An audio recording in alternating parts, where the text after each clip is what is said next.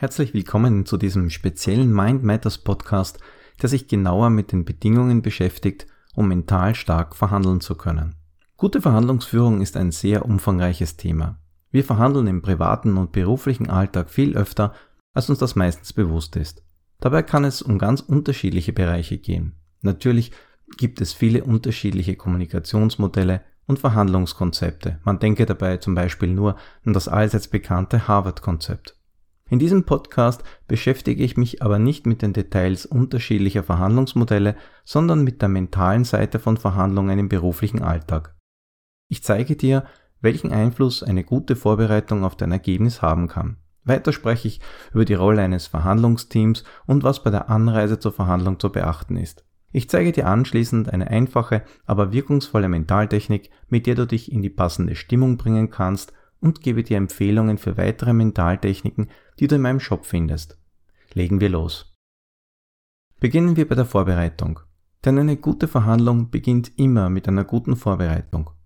Sie bildet die Basis für alle erfolgreichen Verhandlungen. Hoher Zeitdruck und ein großes Arbeitspensum lassen die Vorbereitung oft etwas zu kurz kommen. Eine angemessene Vorbereitung ist ein unentbehrliches Mittel, um sicher und entspannt verhandeln zu können. Selbst wenn du deinen Verhandlungspartner bereits kennst und schon öfter mit ihm oder ihr verhandelt hast, solltest du die Vorbereitung nicht vernachlässigen. Jede Minute, die du in eine gute Vorbereitung investierst, zahlt sich später am Verhandlungstisch aus.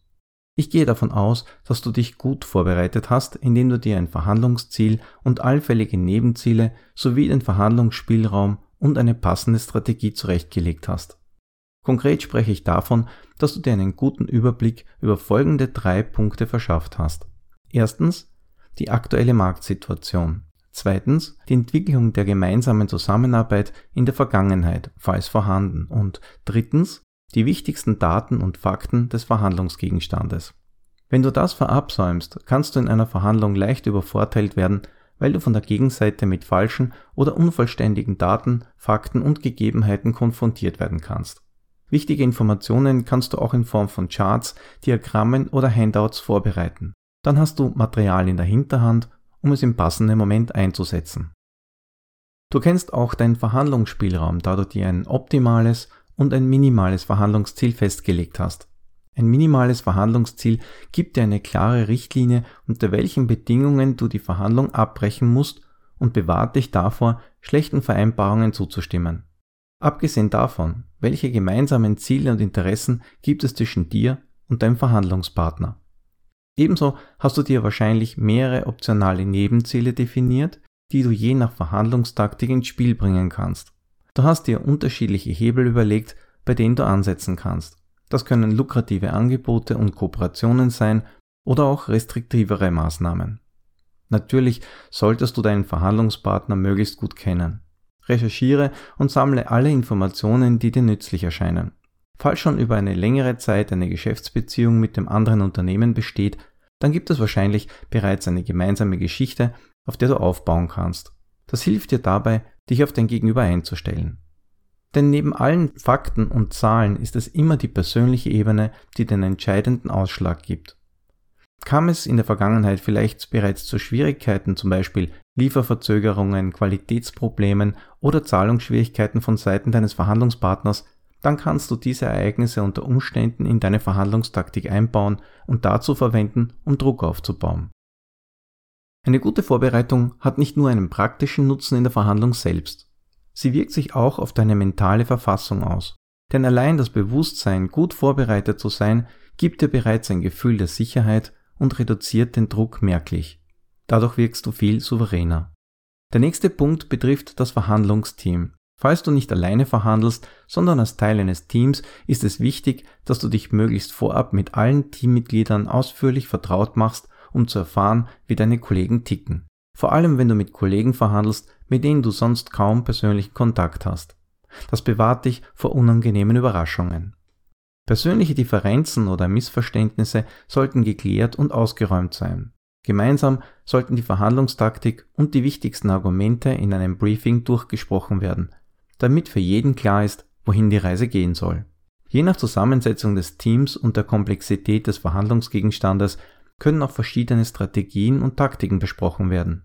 damit ist das Verhandlungsteam auch auf dynamische Entwicklungen gut vorbereitet. Je nach den Stärken und der Persönlichkeit der einzelnen Teammitglieder können so die Rollen klar verteilt werden und das Zusammenspiel in kritischen Verhandlungssituationen läuft auf Anhieb besser. Bestimmte Rollen können auch gezielt eingesetzt werden, um einer Verhandlung im entscheidenden Moment eine Dynamik in die richtige Richtung zu geben. Varianten der Good Guy, Bad Guy Taktik sind hier nur eine von vielen strategischen Möglichkeiten. Kommen wir jetzt zum Ort der Verhandlung. Findet die Verhandlung nicht in deinen Räumlichkeiten statt, sondern in den Geschäftsräumen des Verhandlungspartners oder an einem neutralen Ort, einem Hotel oder Konferenzsaal zum Beispiel, dann hat auch die Anreise einen wichtigen Einfluss auf die mentale Stärke. Natürlich ist es von Vorteil, wenn die Verhandlungen auf deinem Gebiet stattfinden, weil du besser damit vertraut bist. Aber auch eine gut geplante Anreise ist ein wichtiger Faktor für eine gute mentale Verfassung. Durch die Anstrengungen der Reise, das Ein- und Auschecken am Flughafen und unvorhersehbare Ereignisse wie Staus, Verspätungen und technische Pannen können schon mal die Nerven blank liegen. Das kostet dich unter Umständen im Vorfeld der Verhandlung mentale Kraft, die dir anschließend am Verhandlungstisch fehlt. Wenn du erst unmittelbar vor Verhandlungsbeginn oder im schlimmsten Fall zu spät eintriffst, kommst du bereits atemlos an. Auf den letzten Drücker in die Verhandlung einzutreten, kann dich in einen abgehetzten Zustand versetzen. Abgesehen davon, dass es keinen guten Eindruck bei deinem Verhandlungspartner hinterlässt. Ich empfehle dir daher, unbedingt ausreichend Zeit für die Anreise einzuplanen, damit du dich entspannen kannst und in einem fokussierten und entspannten State of Mind in die Verhandlung startest. Im Zweifelsfall buche lieber einen Flug oder einen Zug früher. Du kannst dann die Zeit vor der Verhandlung noch nutzen, um dich frisch zu machen, dich mit den Örtlichkeiten vertraut zu machen, ein Powernapping einzulegen oder bei einem guten Cappuccino noch einmal alle wichtigen Details im Gedanken durchzugehen. Willst du dich möglichst ungestört auf die anstehende Verhandlung vorbereiten und deine Unterlagen noch einmal durchgehen, zahlt sich bei Bahnreisen eine Buchung in der ersten Klasse oder Business aus, sofern vorhanden. Bei längeren Flügen solltest du vor allem die Wirkung des Jetlags einplanen, denn dadurch wird dein Schlaf-Wach-Rhythmus durcheinander gebracht. Die Symptome eines Jetlags können unter anderem Müdigkeit, Gereiztheit, Konzentrationsstörungen, Kopfschmerzen, Abgeschlagenheit, Schlafstörungen und allgemein eine verminderte Leistungsfähigkeit sein. Also Grund genug, um den Einfluss eines Jetlags einzuplanen und möglichst für genügend Erholungszeit vor der Verhandlung zu sorgen. Vergiss nicht, genug Wasser zu trinken und meide wenn möglich den Konsum von Kaffee oder Energy Drinks. Wenn du nur wenig Zeit bis vor dem Start der Verhandlung hast, kannst du einige Mentaltechniken unterwegs praktizieren, wie zum Beispiel die von mir entwickelte Mikrotrance, die dir bei der Entspannung und Konzentration hilft, deine mentalen Energien wieder zu stärken und deinen Geist zu erfrischen. Ein weiterer wichtiger mentaler Punkt betrifft mögliche Alternativen zur bevorstehenden Verhandlung. Hast du Alternativen und wie sehen sie aus? Denn wenn du für die anstehende Verhandlung keine echten Alternativen hast, dann versetzt dich das nicht nur in eine schwächere Verhandlungsposition. Es hat auch Einfluss darauf, wie du mental in die Verhandlung hineingehst. Denn in so einem Fall hast du im Hinterkopf, dass du von deinem Verhandlungspartner abhängig bist und unbedingt ein Ergebnis nach Hause bringen musst. Du stehst dann buchstäblich mit dem Rücken zur Wand. Im schlimmsten Fall kann mangels Alternativen auch das Gefühl entstehen, ausgeliefert zu sein. Damit ich das nicht unter Druck setzen kann, erarbeite vorab andere Optionen für die Verhandlung, aber auch Alternativen, die ganz andere Partner oder Strategien beinhalten. Mit einem echten Plan B in der Hinterhand verhandelst du viel entspannter. Zu einer guten mentalen Vorbereitung zählt für mich auch, dass du dich mit der Verhandlungssituation und einem möglichsten Worst-Case-Szenario auseinandersetzt. Natürlich sollst du positiv und selbstsicher in die Verhandlungen gehen. Das bedeutet aber nicht, dass du dir nicht auch andere Seiten der Situation ansiehst und durchdenkst. Möglicherweise tritt diese Situation gar nicht ein. Aber es hilft dir, gelassener zu werden, wenn du auch einen negativen Ausgang durchgedacht hast, anstatt dich vor undefinierten Monstern zu fürchten. Mach dir in Ruhe Gedanken und Notizen zu den folgenden Fragen. Was steht wirklich auf dem Spiel? Welche tatsächlichen Auswirkungen kann ein schlechtes Verhandlungsergebnis oder ein Abbruch zur Folge haben? Was wäre das Schlimmste, das passieren könnte? Wer wäre unmittelbar davon betroffen? Wie bzw. wodurch könnte ich den Schaden begrenzen? Und gibt es Alternativen? Wenn ja, wie könnten sie aussehen? Die Beschäftigung mit solchen Fragen schärft dein Bewusstsein über die Verhandlungen insgesamt. Dadurch wird dir vielleicht bewusst, dass es gar nicht so schlimm ausfallen kann und diese Gewissheit nimmt viel Druck raus und lässt dich viel entspannter in die Verhandlung gehen. Du gewinnst damit einen gelassenen Abstand und das strahlst du auch gegenüber deinem Verhandlungspartner aus. Du wirkst dann nicht gehetzt, sondern souverän und vermittelst deinem Gegenüber damit, dass du auch andere Optionen hast, ganz egal, ob du das explizit aussprichst oder nur dein Mindset entsprechend ist. So eine innere Gewissheit hat eine Wirkung auf deine Haltung, deine Körpersprache und dein Auftreten und entscheidet damit das Ergebnis der Verhandlung mit. Natürlich kannst du dich durch die Anwendung von Mentaltechniken auch hier gezielt stärken. Um die innere Anspannung zu steuern, empfehle ich dir den Einsatz einer wirksamen Entspannungstechnik, die dir liegt und die du überall durchführen kannst. Eine große Auswahl solcher Techniken kannst du auf meiner Seite finden. Apropos Mindset. Deine innere Einstellung ist der unsichtbare Dritte, der immer mit am Verhandlungstisch sitzt. Sie wird unbewusst von deinem Gegenüber wahrgenommen und beeinflusst die gesamte Stimmung und das Verhalten aller Beteiligten. Das Mindset ist eine weitere nonverbale Kommunikationsebene, die neben deiner Art zu sprechen, der Mimik und deiner Körpersprache aktiv ist. Mache dir bewusst, dass sich dein Verhandlungspartner gerne mit dir trifft und sich freut, dich zu sehen. Wenn du diese positive Haltung verinnerlichst, strahlst du sie in jeder deiner Handlungen aus.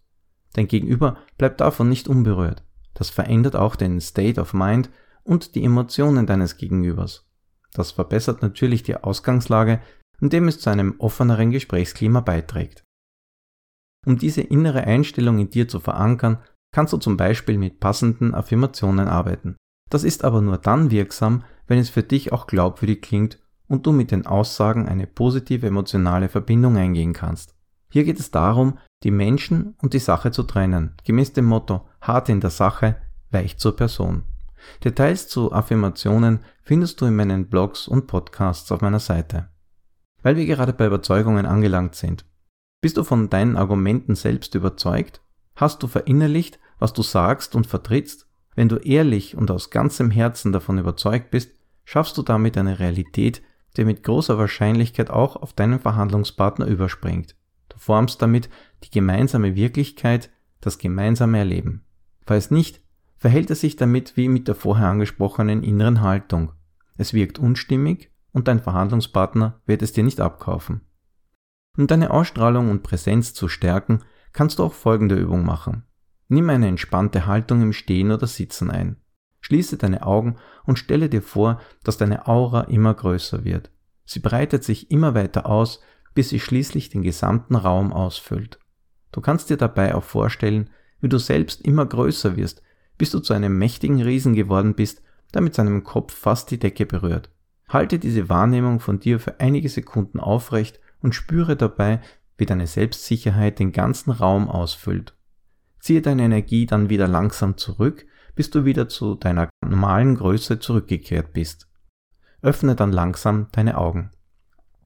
Ich kann dir auch folgende Techniken empfehlen. Entschlossenheitslawine. Sie stärkt deine innere Entschlossenheit. Mentale Machtformen. Damit überwindest du gedankliche Hindernisse. Seelenstein reinigen, befreit dich von belastenden Stimmungen und Ruhe aufnehmen, aktiviert und stärkt die innere Ruhe in dir.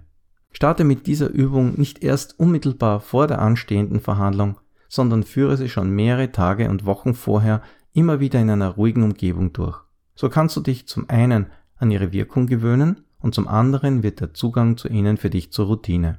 Finde dabei deinen ganz persönlichen Zugang der sich gut anfühlt und die beste Wirkung zeigt. Wenn du deine mentale Stärke in Verhandlungen gezielt verbessern willst, dann nimm Kontakt mit mir auf. Ich wünsche dir viel Erfolg bei allen deinen Verhandlungen. Weitere Informationen und Techniken zu allen Bereichen des Mentaltrainings findest du auch auf meiner Seite unter www.mindmatters.at.